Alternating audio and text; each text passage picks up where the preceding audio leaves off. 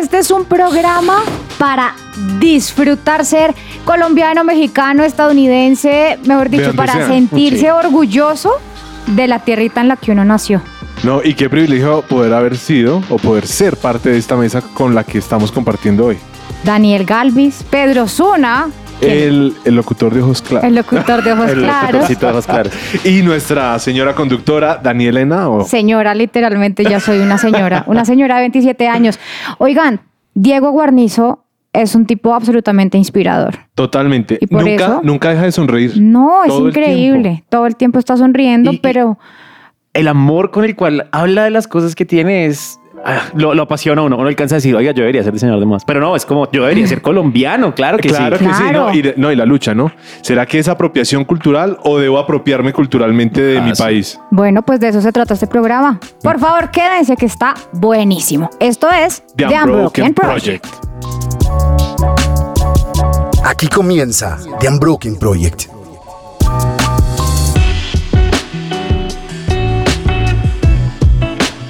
Bueno, el día de hoy queremos discutir un concepto un tanto complejo. Debo decir que cuando Sí, estuve preparando este programa dije, "Uy, pero, pero ¿por dónde lo agarramos? Apropiación cultural, que de hecho es un término, digamos que reciente, pero la práctica no es tan reciente. Correcto, sí. Arranquemos por, por desarrollar qué entendemos por apropiación cultural, Bueno, eh, Pedrito. en un principio, antes de tener una conversación con Daniel Galvis, lo que yo tenía entendido, o no, lo que tengo entendido y muchos de nuestros oyentes es ir y abusivamente adueñarme de algo que no es mío. Eso es apropiación cultural, dicho de una manera literal. Sí, col- ¿sí? sí, como viene. Ahora Daniel dijo, no, pero es que apropiación cultural en Colombia, No solamente en Colombia, o sea, en, español, en, sí, o sea, dentro de nuestra lengua completa, Sí. la definición en realidad es más un tema de yo cómo puedo tomar los elementos de una cultura y los puedo incluir a lo que yo hago, como de una, o sea, desde una posición positiva. La primera vez que yo escuché el término apropiación cultural me pareció extraño porque yo ya había escuchado apropiación cultural en español,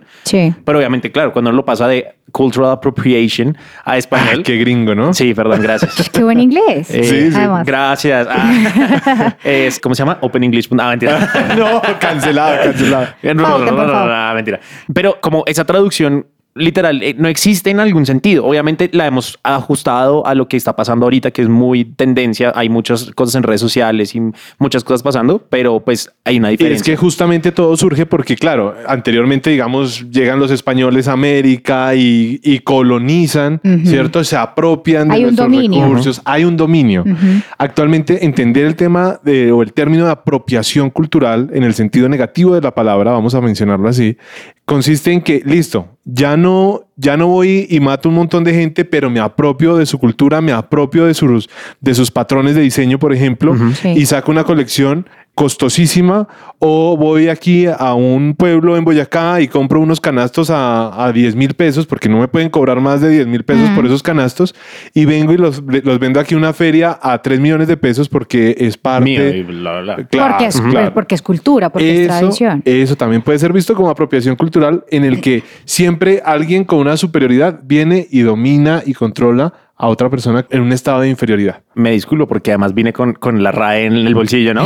Pero eh, adueñación cultural debería ser un poco más la palabra que podríamos buscar para esto. Claro, tropicalizando el término Claro. como para... Sí, claro. ¿Para Pero- qué? Porque hay una diferencia. Sí, sí, claro, sí. Pero, pero miren que dentro de, dentro de las mm, definiciones que encontré de apropiación cultural, digamos las dos palabras unidas, la connotación sí habla de la explotación de una cultura, además históricamente vulnerada, y se ha confundido muchas veces con actos de inclusión, que es un poco lo que dice Dani, de voy a ser eh, incluyente con tal cultura, con tal comunidad, pero yo creo que lo que está detrás de la polémica es la explotación económica que hay muchas veces detrás de los productos que se comercializan partiendo, digamos, de la base de, de que hay una cultura, una tradición, algo que se quiere exaltar, pero que Sí. realmente el enfoque es sacarle un provecho económico. Sí, por ejemplo, ver marcas como Yves Saint Laurent o Ajá. Qué buena pronunciación. ¿Quién? es, por ejemplo, usando patrones de diseño de, de- de tribus eh, africanas o chompas mexicanas o cosas así, pues uno dice, ah, qué lindo, qué admiración sienten por esa cultura. El tema es cuánta retribución económica Claro. llega a esas culturas o, o a, esos, a esos territorios después de las ventas multimillonarias de esas prendas. De hecho, hasta, hasta la Bolsa de Mercado colombiana también ya llegó a las pasarelas a través de marcas como Balenciaga. Yo le estaba contando a Pedrito antes de, de arrancar el programa que, por ejemplo, Kim Kardashian, las Kardashian, lanzó una colección de ropa interior que se llama Kimono Intimates. Y entonces es ropa interior que está hecha como los kimonos eh, japoneses, si no me equivoco. Pero que... Qué que, o sea, reivindicación. qué reivindicación y qué exaltación o qué homenaje hay en que en que te pongas ropa interior de kimono, o sea, ahí no tiene ningún sentido y lo que busca es, ay, como es de la Kardashian, entonces Claro, Kim Kardashian eso. sacó el kimono. Yo, yo pensé, yo pensé que era por eso. En realidad, en realidad. Muy bien, Yo sé no, que será pero- como un mal chiste. Y Pedro, y de hecho, aprecio mucho que Pedro está en esta mesa y me alegra mucho. Pero yo dije, sí, que, ah, no, wow, qué interesante. Pero no, tiene razón, es, es, es la apropiación de, Sí, de, de o sea, kimono. ¿Qué me enseña Sí. la ropa Eso, interior de kimono? O sea, Bueno, pero en medio de la discusión, el tema, el tema está en, en que pues tampoco se trata de prohibir o de eliminar el contacto que debe haber entre las culturas y ahí es donde, donde sale otro término que me pareció también reinteresante y es la apreciación, o sea, cómo pasar de, de la apropiación, de ese dominio y de ese provecho que se le quiere sacar a una cultura, a apreciarla, pero apreciarla, digamos, leyendo ya un poquito más implica meterse en la cultura, aprender de la cultura, realmente querer homenajearla, pero, pero beneficiando a esa cultura. Sí, sí. Y, y quiere decir también que si observo algo, primero, eh, ese es el proceso de apreciación, ¿no? Primero observo algo y si me llama la atención, entonces busco a entender por qué, por qué se produce o por qué se está haciendo esto. Entonces, y además entender y no cambiar, o sea, no es llegar a querer No, no, mejorar no. una cultura, es, Exacto. es Si lo quiero- aprender de ella. Exacto, aprendo de ella y, y si la quiero integrar a mi vida, no voy a, a irrumpirla, sino que la traigo para que de alguna manera sea parte de, de mi cultura. Entonces, desde la observación, el entendimiento de la cultura, puedo apreciarla de una mejor forma y finalmente terminar convirtiéndome en un embajador de esa, de esa cultura o en un embajador de eso que me llama la atención. Y no solamente como el tema de, de apreciar tiene que ver con quedarse con las cosas buenas, sino también comprender cuáles son las dificultades que está teniendo una comunidad, cuáles son las pruebas, cuáles son los desafíos que tiene una comunidad, porque si yo me quedo solamente con es que esta comunidad es súper linda y es lo máximo y es muy bueno y todas las cosas como que son color de rosa. Como pues una en- condescendencia y también Ajá, y, y- y pues se, se quedan las cosas, porque normalmente algo que también hablábamos al principio del programa es que cuando hablamos de apropiación cultural es de comunidades que están un poco marginadas, comunidades que han tenido que pasar por muchas dificultades para estar donde están en este momento, y no es como todo es bonito, o sea, son culturas que necesitan darse a conocer para que de alguna forma también podamos apoyar las cosas que ellos están haciendo y poder darles como un poco de, pues de, de- de compasión y misericordia a, al- a raíz de, pues, de donde la posición en la cual también estamos. Bueno, a propósito de eso, Dani, pues qué mejor que tener un ejemplo, y hemos hablado de hecho mucho de moda, porque casi que el ejemplo más claro de cómo, qué es y qué no es apropiación cultural lo estamos viendo en la moda. Pues tenemos un diseñador de modas. Entonces nos trajimos al diseñador más experto, ¿no? Al que nos puede ayudar a desenmarañar todo este tema de la apropiación cultural y poderlo entender de pronto desde un punto de vista más positivo. Claro, ¿qué es hacer realmente un homenaje a través de la moda y entender realmente lo que es una comunidad, pero estar realmente con la comunidad, ¿no? Por eso tenemos a un embajador de embajadores, en este caso de la tierrita colombiana, pero que seguramente los va a inspirar a todos ustedes a hacerle un homenaje y a disfrutar realmente de nuestras raíces. Quédense por favor en The Unbroken Project.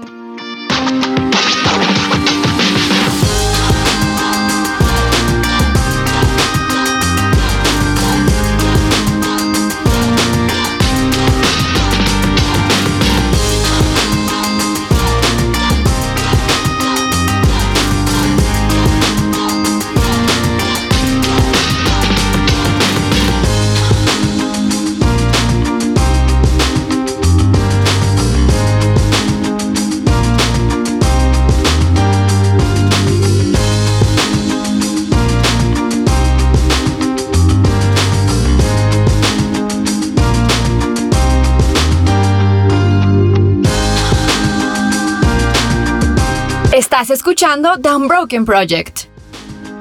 Bueno, pero para hablar un poquito más de esta línea entre la apropiación cultural, la apreciación cultural, el homenaje que deberíamos realmente hacerle a las culturas de nuestras tierras, pues tenemos un invitado de lujo que es Diego Guarnizo. Él es diseñador de modas muy reconocido, pero también es director de arte de televisión.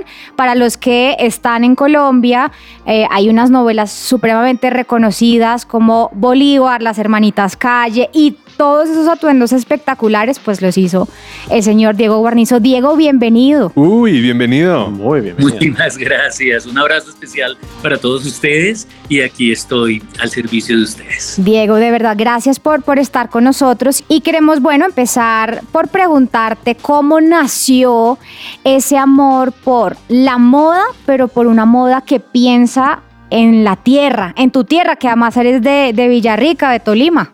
Sí, sí, sí, muy fácil, ¿sabes? Yo, yo soy pueblerino, bien lo acabaste de decir, y a mucho honor. Yo nací en provincia colombiana, en un pueblo que no conozco que se llama Villarrica, pero, pero, pero eh, con esa alma gitana de mis papás, él siendo abogado lo vivían trasladando de un sitio a otro, entonces recorrí toda mi niñez en todo el Tolima, por todos los pueblos, Fresno, Espinal, Ibagué, Chaparral, Ortega, Ataco y luego mi adolescencia en el Huila, en La Plata Huila más específicamente. Entonces, obviamente, el, es, ese arraigo y, ese, y tuve la ventaja y la fortuna de que mis abuelos, me enseñaban y mis papás me enseñaban eh, todo eso que nace a partir del origen, o sea, ¿por qué respetar el origen? ¿Por qué darle valor a, lo que bien, a lo que nos han heredado y cómo debemos respetarlo?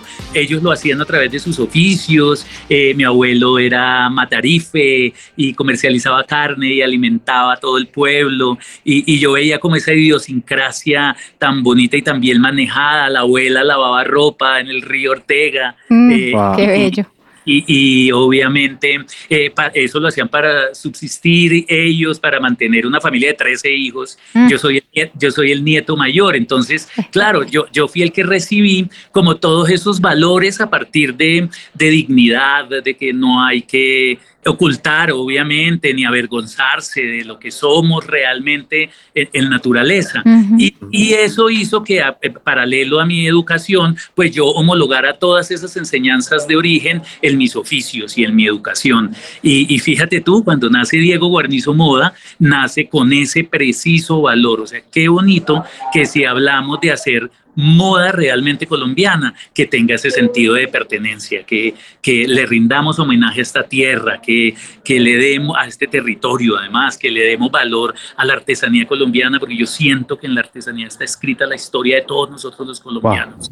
Entonces, eh, si, si, le damos ese verdadero valor, pues por supuesto que, que es allí donde eh, se respeta y se honra y podemos estar todos orgullosos de llamar moda colombiana con sentido, de verdad, verdad, sin ser una moda eh, que esté sesgada por eh, primavera, verano, otoño, invierno, París, sino que esta industria todavía la estamos y la seguimos construyendo, tenga más bien unos valores de origen y de sentido de pertenencia. Y, justamente tomando lo que usted estaba mencionando, en esta época de uso indiscriminado pues, de las redes sociales, pero también de un llamado generalizado al respeto, ¿Cómo hacemos para, a través de nuestras redes sociales o, a través de nuestra vida, cómo hacemos para lograr realmente homenajear sin caer en el irrespeto a las tradiciones culturales? Yo, pienso que acá entra a juego otra vez, invoco a mis abuelos y invoco a mi familia. A mí me parece que, que, que, el enaltecer los valores que nos enseñan en casa, como la honestidad, como la generosidad,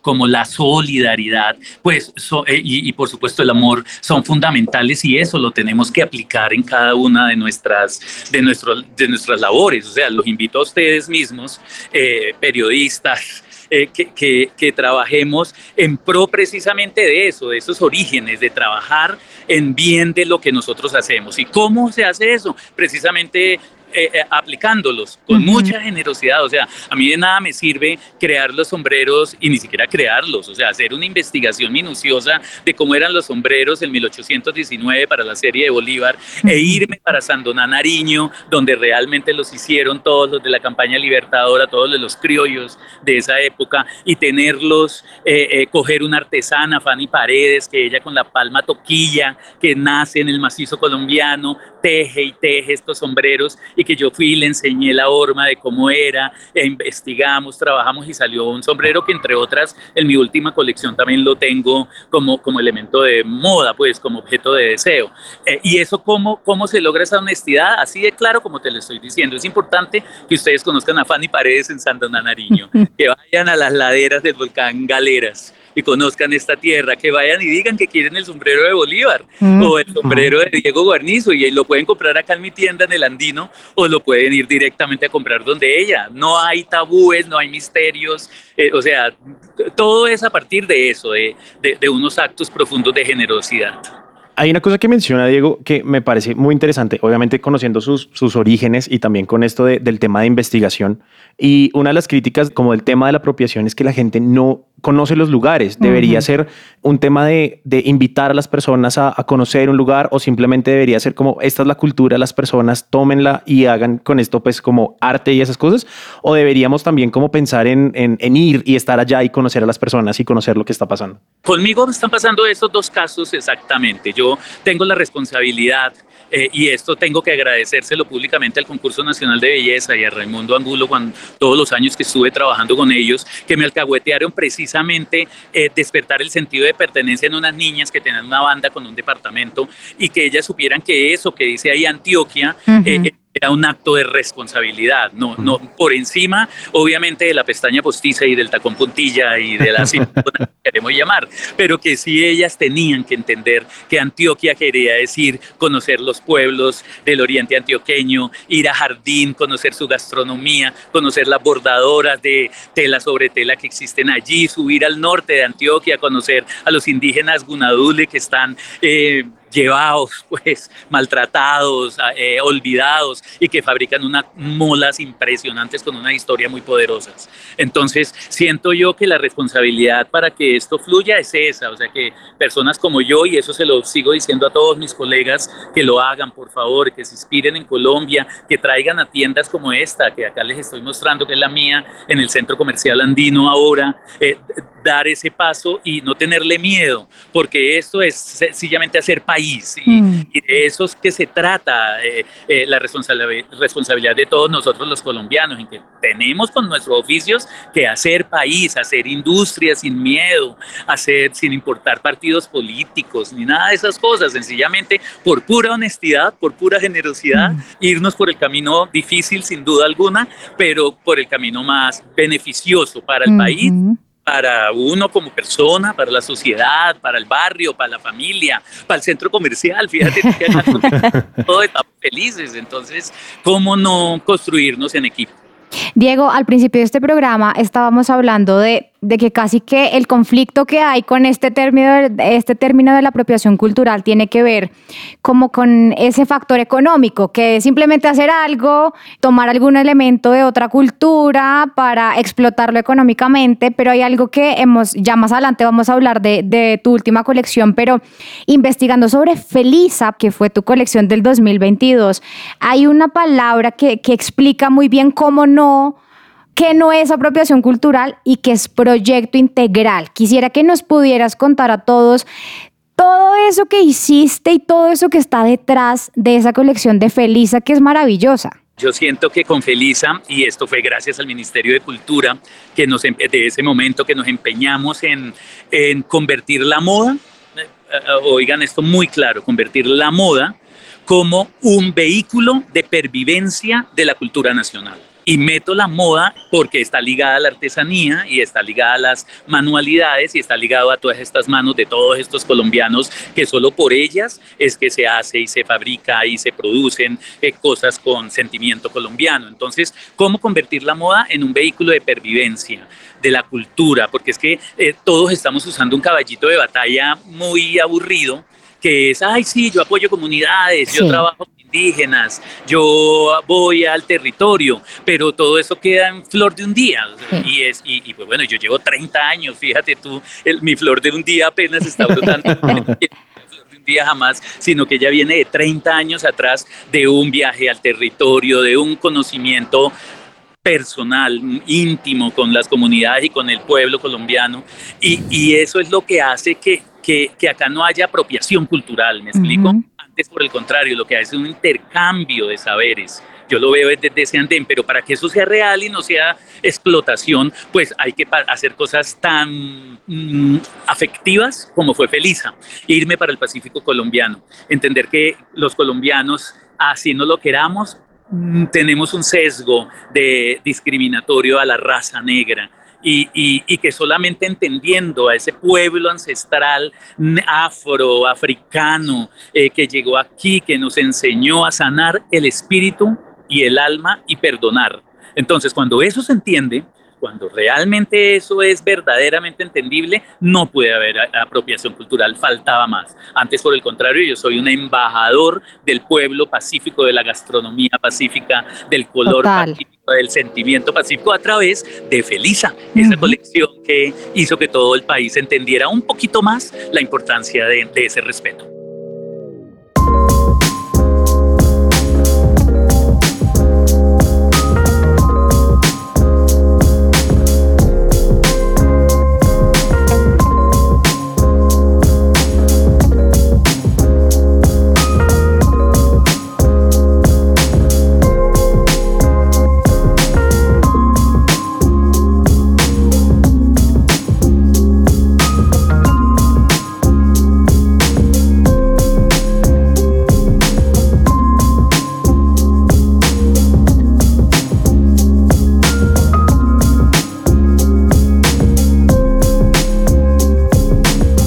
Su presencia radio te acompaña.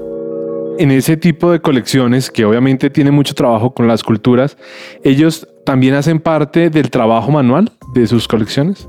Yo, yo procuro que, que, así sea, siempre procuro que así sea porque pues la moda claramente es, un, es una economía, es un circuito económico donde muchos materiales y mucha materia prima tiene que salir obviamente de la provincia y, del territorio y de estas manos y de y esos sentimientos pues para que la moda realmente la llamemos moda colombiana porque si no entonces pues ¿para qué?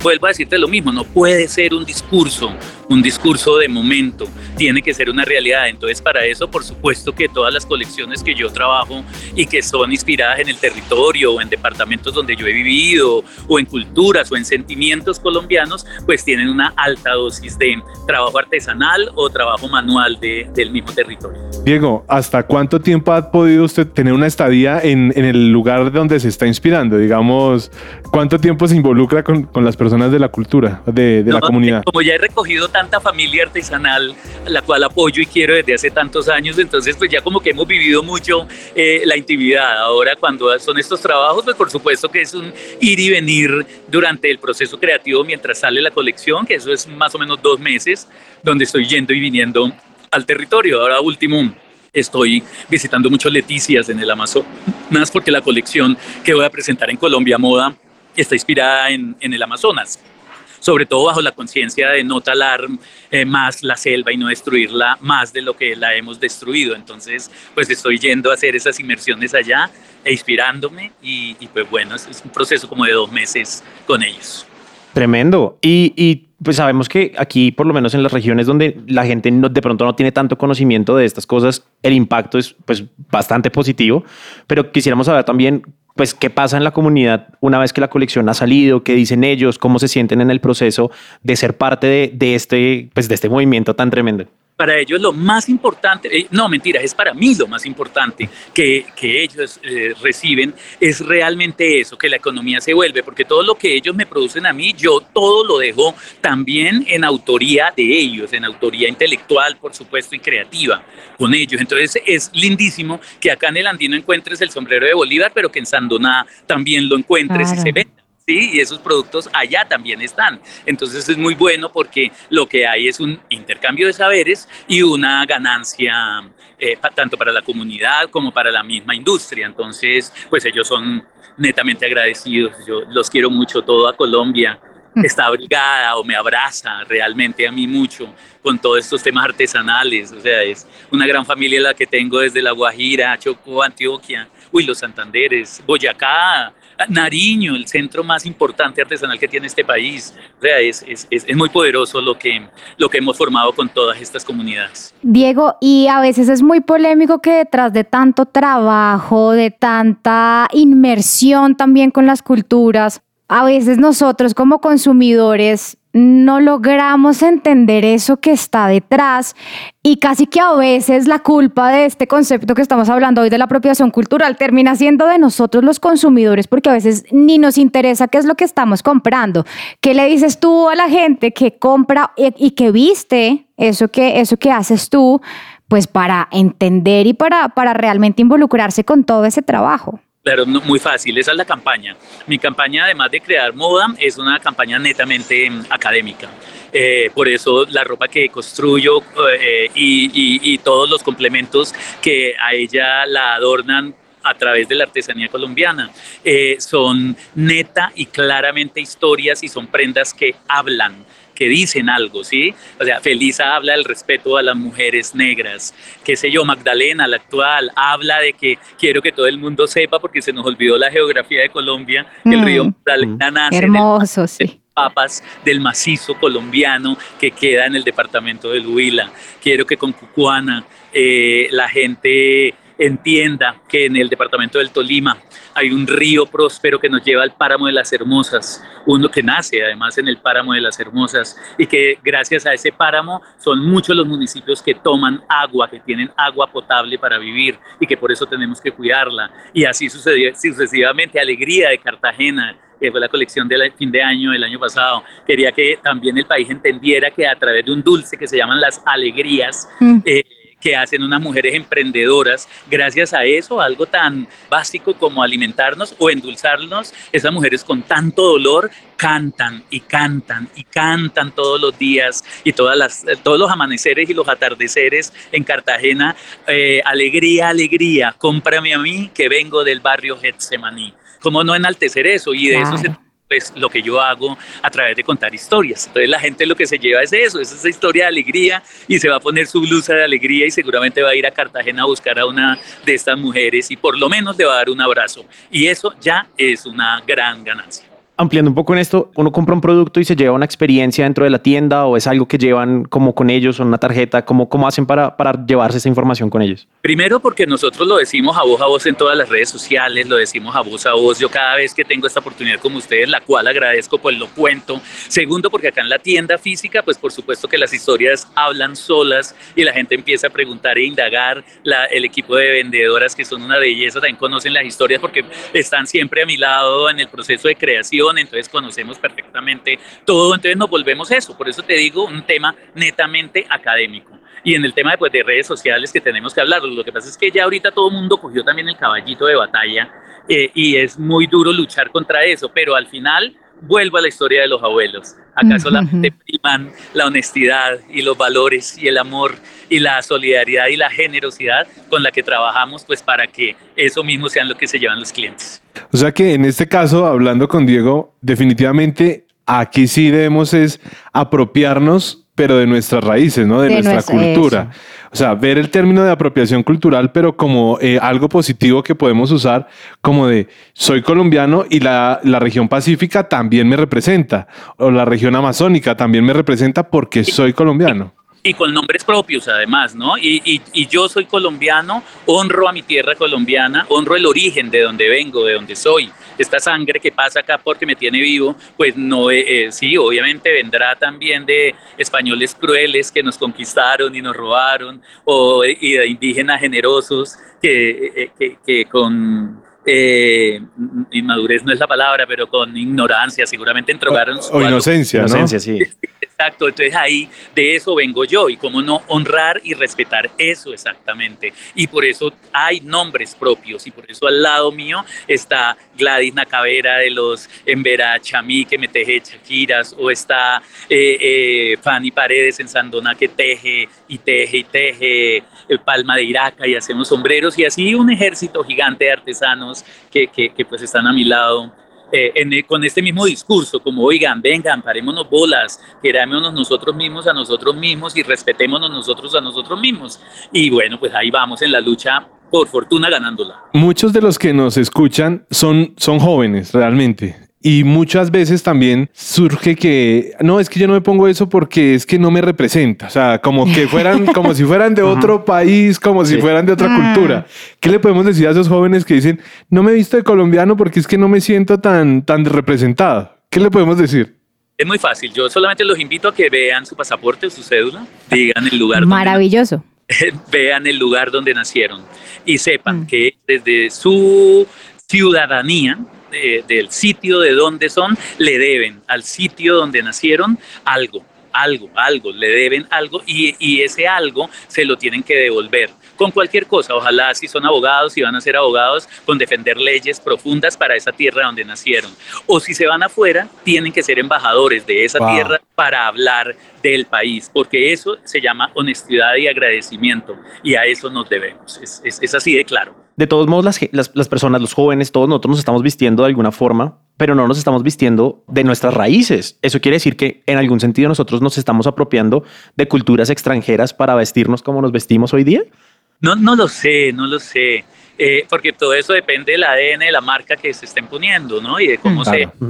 Eh, Es, así de claro, pero, pero, pero vestirse de colombiano no es vestirse de chaquiras, ni de taparrabo, ni de un chumbe, ni con una mochila. Eso no es vestirse de colombiano. Vestirse de colombiano es trascender, trascender y entender que, esta, que, que el país vive y se mantiene y crece y la sociedad a través de las industrias y que la industria de la moda es una industria muy, muy importante. También es una industria muy contaminante que destruye el planeta. Por eso tenemos que tener un equilibrio y por eso tenemos que entenderlo para saber cuál es desde la intimidad de cada uno eh, su, su lugar donde está parado para, para construirlo y no destruirlo. Entonces, pues te volteo el discurso más bien para otro lado, ¿sí? Para, para el lado de, de- de los valores como, como arrancamos esta charla.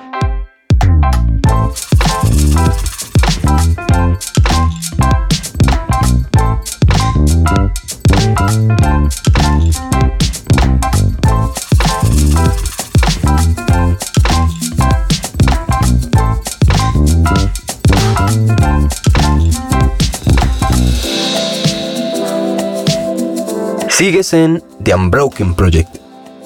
Bueno, y les estaba contando lo de las Shakiras. Pues estuve leyendo por allí que parte de, de lo que compone el traje que vistió la primera dama Verónica Alcocer en la coronación del, del rey Carlos III del Reino Unido, pues tiene algo hecho por indígenas de nuestro país. Cuéntanos un poquito de ese vestido, Diego. ¿Qué es lo que tiene? ¿Qué es lo que trae detrás esa, la historia de ese vestido? Bueno, primero, para, para entender la historia, pues yo no vestí a la, a la primera dama para esa coronación. Ese vestido que ella lució allá, que está firmado por mí, por supuesto, fue un vestido que sí le diseñé para el día de su posesión, de la posición de su esposo, pues del presidente de la República.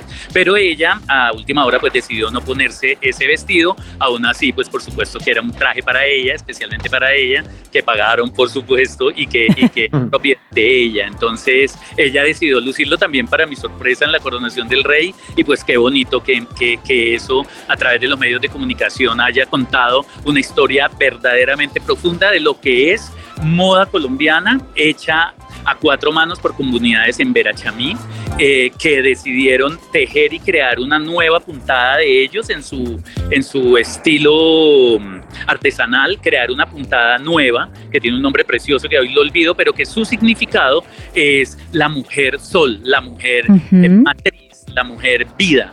Y bajo ese tejido hicimos obviamente como un encaje, yo lo llamo es como un encaje, pero es un tejido de chaquiras que se pegó en un abrigo que salió del diseño de Felisa precisamente y ella lo quería blanco y se hizo pues este, este super abrigo que, que yo pienso que es una pieza eh, es literalmente colombiana, eh, o sea, el textil se hiló acá en Colombia, las chaquiras, eh, pues por supuesto que son de indígenas en Verachamí, la confección, el patronaje, todo es hecho por manos y talento colombiano, como se mandó en los comunicados de prensa en su momento y que ellos hoy volvieron a, reproducir. Y pues qué bueno que, la primera dama se lo haya llevado para Londres. Yo eh, a eso me hago yo a, a, eso me refiero cuando hablo de la responsabilidad de todos nosotros cuando vamos afuera de ser embajadores de nuestro país. Ella lo quiso ser a través de esa historia que estoy segurísimo que, que tuvieron que, o por lo menos preguntarle qué es eso. Claro. Y con eso ella ya suelta pues su discurso, espero lo haya hecho. Claro, hermoso, hermoso. Además, un vestido hermoso. O sea, impresionante. No la vestiste para la coronación, pero, pero sí. Pero sí. Pero sí. Ahora, pero, pero mejor, mejor que terminó por allá en el Reino Unido Claro. con, con el traje. Claro, además con un, ahí sí, con un impacto muy importante por, por donde estaba también. Claro. Hablemos, Diego, de, de tu última colección. Tú me corriges, es la de la de Magdalena. Magdalena. sí. Magdalena. Cuéntanos un poquito de esa colección. Como les conté ya previo, Magdalena, pues es una historia de mi adolescencia en el departamento del Huila, eh, en La Plata, Huila, y allí pues San Agustín, eh, eh, el Parque Arqueológico de San Agustín, el desierto de la Tatacoa, pues son sitios que crecieron conmigo o que me hicieron crecer a mí, al revés, y, y, y pues me enseñaron muchísimo. Yo estaba en deuda de hacerle una colección homenaje al departamento del Huila. Y, y, por eso nace colombiano, eh, eh, nace Magdalena. Y de ahí es que nace mi teoría de que el objetivo final de la colección era enseñarle a todo el mundo, que a todo Colombia y al mundo, por supuesto, que supieran que el río Magdalena nace en el páramo de las papas, en el macizo colombiano, en el departamento del Huila, el río de vida de todos los colombianos. Y, y esto está unido a la apertura de una nueva tienda en Bogotá. ¿Cómo te parece?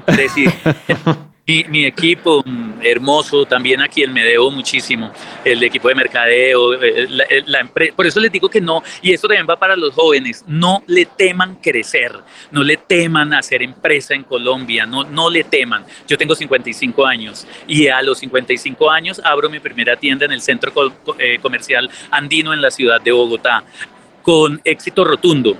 O sea, valió la pena, con mucho susto al comienzo, pero sí valió la pena. La gente, eh, los colombianos creen en nosotros, el talento colombiano y creen en la industria colombiana. Y por eso ya pude pagar el primer mes y con todas ¡Eh!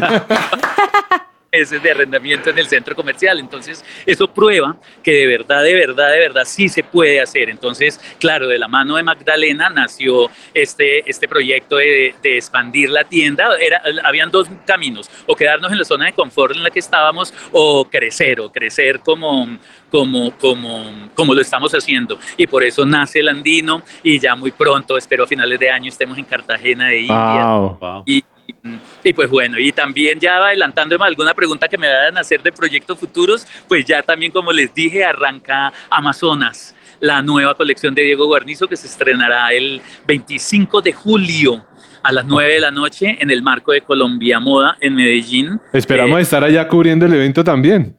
Por favor, tienen que ver el impacto que vamos a hacer con Amazonas al lado de un patrocinador extraordinario que eh, aprendí a querer muchísimo estos últimos meses, eh, que está empeñado y lleva conmigo la misma bandera de defender el planeta a como Mm. de Y bueno, pronto sabrán eso. Bueno, a propósito de esa colección, de, mm, espero no, no estar chiviando eh, a nadie, pero, pero el tema de la sostenibilidad, de la protección de, digamos, al medio ambiente también a través de la moda, que como tú lo mencionabas ahorita, digamos, sigue dando pasos positivos hacia cuidar el planeta.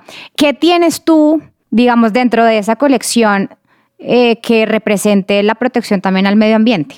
Pues no solo dentro de Amazonas, Amazonas es como la consecuencia, pero de todas las colecciones que, que yo trabajo, ya por fin las textileras colombianas me escucharon y estamos trabajando de la mano, manejamos poliésteres reciclados en tercer uso de vida ya. Todas las colecciones mías ya son recicle del poliéster en tercer uso de vida. Algodones y cáñamo que sale del cannabis que se sembró en nuestro territorio, en Colombia, y tengo que decirlo públicamente, Fabricato me alcahueteó eso e hicimos donde fue que se inauguró eh, esa mezcla de textil que hoy ya se produce en Colombia y con eso yo manejo mis, mis algodones. Entonces, fíjate tú cómo todo este tema del recicle todo este tema circular de ayudarnos y no seguir destruyendo, más aún en la moda que acuérdense que es una de las industrias más contaminantes y más destructoras del planeta, eh, eh, tenemos nosotros como diseñadores esa responsabilidad. Entonces, pues ahí estamos eh, pa'lante con, con, con esa historia y cumpliendo. Yo me quiero volver un momentico, solo me quiero volver a una cosita rápida, hablando de obviamente todo lo que viene ahorita y es si este evento de la primera dama ha sido parte del impacto Claro. y como un empujón y cómo, cómo ha servido ese, ese evento de la, de la primera dama vestida pues con Diego Guarnizo en la coronación para pues todo lo que viene ahorita, cómo, cómo, ha, cómo ha, ha funcionado eso. No, no, sabes que, que eso no deja de ser un tema mediático de medios. Lo de la primera dama faltaba más como no agradecérselo y qué generosa ella haber dado todos los créditos que son. Pero eso igual que como si se pusiera la falda alegría mm, una presentadora en, en- en- en un programa de televisión, pues sucede lo mismo. Es un tema Mm. que el departamento de medios eh, maneja muy bien y el cual yo también estoy completamente agradecido porque esas son más y más y más y más voces para todo esto que, que les hemos contado. Pero desde mi corazón profundo, desde acá, desde mi intimidad, me encantan que las embajadoras sean más bien las mujeres colombianas a quien yo les he diseñado con sus curvas, sus estaturas, su color, sus formas, su sonrisa, el color de sus ojos, eh, sus problemas, ropa colombiana hecha por colombianos. No, y a propósito de eso que dices, tengo que contar que aquí Daniel se puso a mirar la colección de novias de Diego Guarnizo y quedó, fue enamorado con el poema que está, ¿no? Que describe la colección de novias. Te, está- Sí. te estamos Sí, boleteando. me Dani. bole- un poco, pero, pero sí, eh, pensando en, en posiblemente casarme, vi todo esto y fue como, no, esto es, es- es espectacular. Y, y todo, toda la colección No, me quedó y, y la forma en que está escrito, Así es. está escrita la colección, de verdad que uno dice impresionante porque se puede sentir su corazón, su espíritu en lo que, en lo que se está imprimiendo allí en, no, en esos no se vayan a copiar del, de lo que escribió Diego No lo Guarnizo no, ¿no? votos. En los votos no. Mándenselo a las novias, mándenselo, mándenselo y caen repetidas de amor, porque efectivamente, y es otro de mis grandes banderas, el amor existe y triunfa como en las telenovelas. Ay, qué hermoso. Diego, qué espectáculo esta conversación. Increíble. Muy inspirador. Yo quiero resaltar varias palabras. Generosidad, honestidad, trascender, crecer, no quedarse en la zona de confort y los valores. O sea, es- esas palabras para mí resumen esta conversación y lo Totalmente. que es Diego Guarnizo Totalmente. en sí mismo. Te agradecemos un montón, Diego, por este tiempo. A ustedes, a ustedes muchas Gracias. gracias. Y no olviden que acá estoy al servicio de ustedes. Por favor, sigan ayudándome a llevarle este mensaje a todo el pueblo colombiano de creer en el país y de hacer cosas muy grandes por nuestro territorio, cada uno desde sus oficios. Muchas gracias. Señores, Diego Guarnizo, un aplauso. Bravo, no, bravo. Gracias. Diego.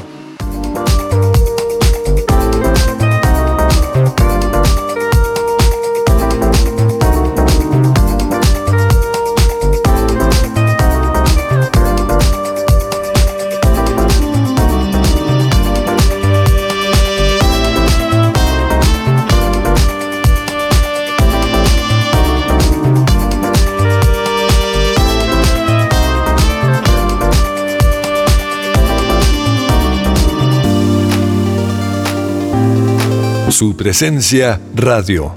Estoy absolutamente No, dichosa impresionante. de haber estado con Diego Guarnizo. O sea, Increíble. quedé como ¿Qué clase de ser ¿Qué- humano? que si alguien me quiere Sí, regalar ¿qué algo, por humano? favor, ¿Qué ser eh, de Diego Guarnizo. Sí, no, total. pero, pero, pero impresionante es lo inspirador que logra ser. Además, los que por supuesto no lo estaban viendo, la sonrisa que tenía Diego Sí, Guarnizo, sí, uno sí. queda como, Dios mío, quiero salir a ser embajador No, de mi país. Y lo, lo impresionante es cómo contrarrestar la mala forma de ver la apropiación cultural Exacto. eh, siguiendo buenos patrones de creación. Es co-creación, trabajar con las comunidades, involucrarse con ellas e involucrarlos en el proceso creativo. Me parece que es la mejor forma de reivindicar a la cultura y a, y a nuestras comunidades. Y, y lo bonito es que no es ponerse algo por ponerse, porque Sí. pues, o sea, uno puede ir aquí y comprar una ruana o comprar lo que decía él, comprar una mochila y ponérsela y decir, no, pues es que esto es lo más colombiano que hay. O sea, sino como, Colombia eh, te quiero. Sí, exacto. Y, y- pero es, es- es entender esas cosas, es entender yo por qué me estoy poniendo esto y entender de dónde viene. Y me pareció muy bonito como motivar a las personas a la colección de alegría, que Sí, vayan, y, vayan, conozcan las personas y vayan y abrácenlas porque es, Y es como- que todos, parte de lo nuestro. todos hemos comido esas alegrías que él mencionaba. Seguro. y a Cartagena y siempre lleva las cocaditas de sí, colores. Sí, sí, sí. Pero, pero una cosa bien linda que me pareció que aporta mucho a la discusión que hemos tenido hoy y es, esto no se trata de, ay, eh, como en una posición de superioridad, ir a ponerse el taparrabo, ¿sabes? Porque ahí es donde sí caemos en la apropiación cultural y en, y en, y en actuar hasta como con lástima Como con las otras personas, como disfrazarse, sino es incluso como dice la Biblia, ponernos en una posición hasta de servicio a los otros, homenajear a los otros, eh, no verlos como inferiores. Y además, es que mi palabra favorita es trascender y que lo que hagamos, lo que nos pongamos, lo que hablemos con otras personas, lo que representemos de nuestro país, sea para que trascendamos hasta como colombianos. Y es que justamente, ya que mencionaste, como, como lo dice la Biblia, es que debemos considerar a los demás como superiores a nosotros mismos. Y lo pudimos ver claramente aquí también en el ejemplo que hace, que nos menciona Diego, y es, va a la comunidad, aprende con ellos y también pues les enseña y les deja, ¿no? Las creaciones para que ellos también puedan comercializarlas y tengan algún, alguna retribución por eso. Y es genial, y es genial porque debemos considerar a todos como superiores a nosotros y las personas nos deben importar, nos deben importar las historias detrás de lo que se está creando, no simplemente comprar por comprar sin tener en cuenta de dónde proviene, sino Sí. comprar con conciencia y también ser conscientes de que las, las personas y sus saberes y la, la vida que les ha tocado vivir está impresa en cada producto y en cada cosa que hacemos. ¿No? Lo hemos mencionado antes en el programa, es todo lo que hacemos lleva algo de nosotros y, y qué bueno que otros se interesen por, por quién está detrás de eso. Pero además, no solo eso, sino piensen en, en lo, en lo poderoso que es uno, por ejemplo, ponerse algo de Diego Guarnizo, que cuenta una historia que, que le enseña incluso a la gente dónde es que nace el río Magdalena y que tú te pones eso y sales y eres tú el que tiene que contar la historia de tu país, incluso con lo que estás, con lo que tienes puesto. Entonces es, es uno, de verdad, comerse el cuento de lo que se representa a través de todo lo que hacemos. No, y, y después de hablar, qué rico ser colombiano, o sea, Sí, qué, qué- Sí. qué rico y qué, qué enriquecimiento, ¿no? O sea, qué, Sí. qué privilegio poder ser parte de una cultura que tiene tanta, tanto para mostrar tantos matices, ¿no? Eso me parece espectacular. Hay una cosa, seguro que también tenemos oyentes que nos, nos escuchan desde el extranjero. Total. Y, Y nos están envidiando en y este nos están momento. enviando. Ah, no, pero, pero de, No, hecho, no, de, no. hecho, de hecho, pensando en eso, como seguro que dentro de sus cosas también hay mucho que decir de su, de su propio país y que vale la pena como no enfocarnos siempre en lo que está pasando posiblemente en Estados Unidos o en Europa, que siempre son como los centros de moda y lo que uno siempre cree, pero apropiarse de eso, o sea, uno, Dios tiene un propósito en que estemos en el lugar en el que estamos y hay que creer en esas cosas. Así es. Y a propósito de eso, para cerrar este programa espectacular que no quiero que se acabe, es en cualquier rincón del mundo una forma de resolver el conflicto que tiene este término de apropiación cultural, pues y, y lo que estábamos hablando de no, no considerarse superior a los demás, es creer que exaltar una cultura no es llegar a querer cambiarla también, ¿no? Eh, imagínense a Jesús simplemente llegando a cualquier comunidad, él no llegaría ya a decir, hola, vengo a transformar absolutamente todo lo que están haciendo, porque claro, lo que él hizo nos transformó, pero él llega con amor a exaltar también la belleza de la humanidad, así que, uff, qué programa tan increíble. ¿saben? Haríamos otro capítulo de esto, pero se nos ha acabado el tiempo. Gracias por habernos escuchado en este capítulo de Unbroken. Unbroken Project.